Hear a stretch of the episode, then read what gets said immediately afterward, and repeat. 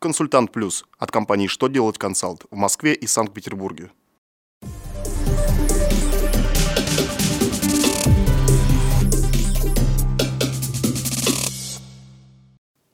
Добрый день! Для вас работает служба информации телеканала «Что делать ТВ» в студии Ольга Тихонова. В этом выпуске вы узнаете Можно ли отказаться оплачивать товар, полученный без документов?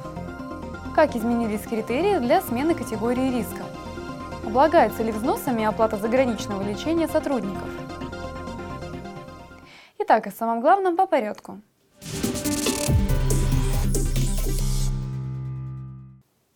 Если к приобретаемому товару продавец не передал документацию, но покупатель его использует, то оплатить товар нужно. Верховный суд рассмотрел ситуацию, в которой продавец и покупатель договорились о передаче товара вместе с документами. Однако после поставки и монтажа оборудования документы так и не передали. Покупатель снова потребовал документацию, но не получил ее и отказался оплачивать товар. Верховный суд разъяснил, что в этом случае покупатель может отказаться от товара, но не от оплаты. Таким образом, если заказчик принимает товар, он должен его оплатить.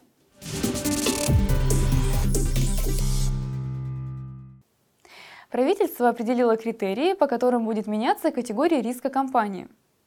От категории риска присвоенной организации зависит частота плановых трудовых проверок. Новыми правилами в частности установлено, что если в компании в течение трех лет, предшествующих проверке, произошел несчастный случай со смертельным исходом, то ей присваивается высокая категория риска. Плановые проверки в такой компании будут проводиться каждые два года. Согласно правилам, вступающим в силу 27 февраля, снизить категорию риска можно будет на один пункт, если в течение трех лет в ней не было случаев смертельного травматизма, год не было тяжелого травматизма, в течение года своевременно выплачивались зарплаты и за год не было вынесено и не вступило в силу судебных постановлений о назначении административных наказаний.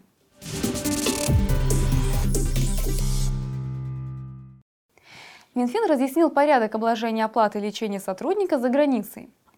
Ведомство сообщило, что поскольку в налоговом кодексе среди выплат, освобождаемых от начисления взносов, не указано лечение в зарубежных медорганизациях, для освобождения от страховых взносов нет оснований. Верховный суд ранее вынес решение, что оплата лечения и лекарств для сотрудника является выплатой социального характера и не должна облагаться взносами. Однако это решение касалось взносов, начисленных за периоды до начала 2017 года.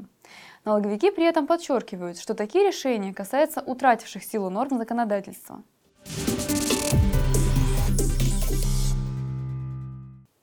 На этом у меня вся информация. Благодарю вас за внимание до новых встреч!